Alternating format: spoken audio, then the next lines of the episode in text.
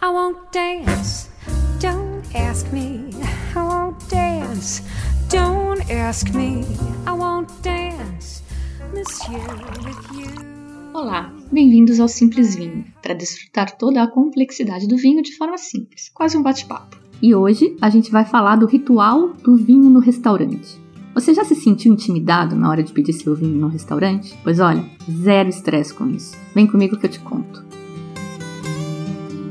Eu acho que todo mundo já passou por isso alguma vez na vida. Você escolhe um restaurante mais sofisticado para comemorar aí um aniversário de casamento, uma promoção, ou até num jantar de negócios e a coisa fica meio estranha. Você sabe que existe um ritual, mas como não conhece bem, fica com medo de dar um fora. Pois no programa de hoje eu vou te contar todos os detalhes do tal ritual para você poder dar os foras que quiser, mas com convicção. Você vai perceber que nem os restaurantes seguem esse ritual rigorosamente. Eles simplificam algumas coisas. E a gente também pode simplificar, claro, ou não, mas para decidir tem que antes saber como funciona. Antes de tudo, vale lembrar que o sommelier deveria ter mais receio de você do que você dele. Você é o cliente e vinho é questão de gosto. Ponto. Isso é martelado na nossa cabeça no curso de sommelier a exaustão. Então tá, você chegou lá no restaurante mais classudo, com sommelier, carta de vinho, etc. Em alguns lugares eles já trazem a carta de vinho junto com o menu de comida, mas em outros você tem que pedir. A razão disso foge totalmente à minha compreensão, mas enfim, peça a carta de vinho se precisar. Eu vi numa entrevista com Miguel Ángel de Gregório, dono e enólogo da Finca Allende, que é uma bodega super tradicional e premiada em Rioja, na Espanha, que ele sempre primeiro escolhe o vinho. E depois, se não encontra nenhum prato que lhe interessa ou que combine com o vinho, ele pede pão. E é isso. Quem sabe mais se apega menos à tradição. Eu super curto olhar cartas de vinhos. Um pouco é chatice minha, mas às vezes a gente acha coisas interessantes. Por exemplo, quando você vier para o Uruguai, você provavelmente vai comer uma carne numa parricha, uma churrascaria chamada La Perdiz. É bem tradicional, os locais vão, a carne é boa, e se você quiser a minha dica, eu vou te dizer para pedir um vinho importado lá, de preferência o chileno Etiqueta Negra da Tarapacá. É um vinhaço e eu já sabia que aqui saía praticamente o mesmo preço do supermercado, mas no Brasil eu acabei de olhar e é ainda mais barato do que no supermercado, quase a metade do preço. Ah, mas eu vou para o Uruguai, não é melhor tomar vinho uruguaio? Então, vai depender, e a pessoa ideal para te dizer isso é o sommelier. A regra geral para escolher você já sabe, já deve ter ouvido. Vinho branco com peixe e comidas mais delicadas, vinho tinto encorpado com carnes e comidas gordas. Ah, então tinto com peixe não pode? Tudo pode, já falei, é você quem manda. O que acontece é que um vinho com muito corpo, como um Cabernet Sauvignon, por exemplo, vai apagar o seu peixe branco ao limão com vegetais. Experimenta em casa alguma vez, só para ver que não é frescura minha. Você toma o vinho e aí depois nem sente o gosto do peixe. Então não é que não possa, é só que dá dó, é um desperdício. Da mesma forma, se você pedir aquela costela no bafo não quer um vinho tinto, é melhor pedir uma cerveja, porque aí é o prato quem mata o vinho. O vinho branco vai passar totalmente despercebido com um prato desses, enquanto a cerveja, com aquela efervescência do gás carbônico, vai ajudar a limpar a gordura do seu paladar e potencializar o sabor da costela. E é essa a ideia da harmonização, justamente a sinergia, ou seja, que o resultado seja mais que a simples soma das partes. Sabe como eles dizem harmonização em espanhol? Maridade. Harmonizar é maridar. Romântico isso, né? eu, quem vai fazer você feliz? Mas então, entre os extremos do taná com peixe ou da costela com chardonnay, existe uma série de nuances. E o sommelier é o cara. Ele conhece, ou deveria, tudo que o local tem a oferecer, tanto de comida quanto de vinhos, e ele vai usar esse conhecimento a seu serviço. Então, se você disser que vai comer o peixe, mas que quer tomar um tinto, ele vai te indicar um tinto mais levezinho, como um Pinot Noir ou talvez um rosé que fica no meio do caminho. Mas a decisão é sua e ninguém vai te julgar. Se você for pedir a sugestão do sommelier, descreva corretamente sua expectativa, inclusive de preço. Não se acanhe, isso faz parte da coisa. Se for um almoço de negócios e você vai deixar o seu convidado escolher o vinho, você pode indicar de antemão ao sommelier qual a faixa de preço em que está pensando. Ele vai trabalhar na sua faixa e seu convidado normalmente vai aceitar. Vencida a etapa da escolha, vem o famoso ritual. A garrafa é trazida na mesa e apresentada à pessoa que pediu o vinho. É para você conferir, especialmente o ano, quando for o caso. A rigor, a etiqueta de serviço manda que o sommelier te diga o nome e o ano do vinho quando for te apresentar a garrafa. Isso sempre me faz pensar que é meio um último aviso para aquele cliente que pede uma dessas garrafas de 50 mil reais, sabe? Tipo, senhor, Chateau Petrus, 1870? Como quem diz, você tem certeza? Posso mesmo abrir? Mas um aceno de cabeça ou um aham uhum, bastam para confirmar. O profissional vai então abrir o vinho e vai colocar a rolha num pratinho, basicamente para você olhar, porque ele mesmo dá uma cheirada nela antes e se tiver algo errado nem serve o vinho. Essa história da rolha é para você comprovar que o vinho não é falsificado, porque os vinhos mais tradicionais podem trazer detalhes impressos na rolha, como o nome do produtor, nome do vinho e até o ano. Os champanhes trazem a inscrição champanhe. Você também pode reparar na mancha do vinho na rolha, que não deve estar em todo o seu comprimento, o que indicaria entrada excessiva de oxigênio. Mas sério, eu já tomei vinho que teve que ser filtrado porque a rolha se desintegrou e estava ótimo.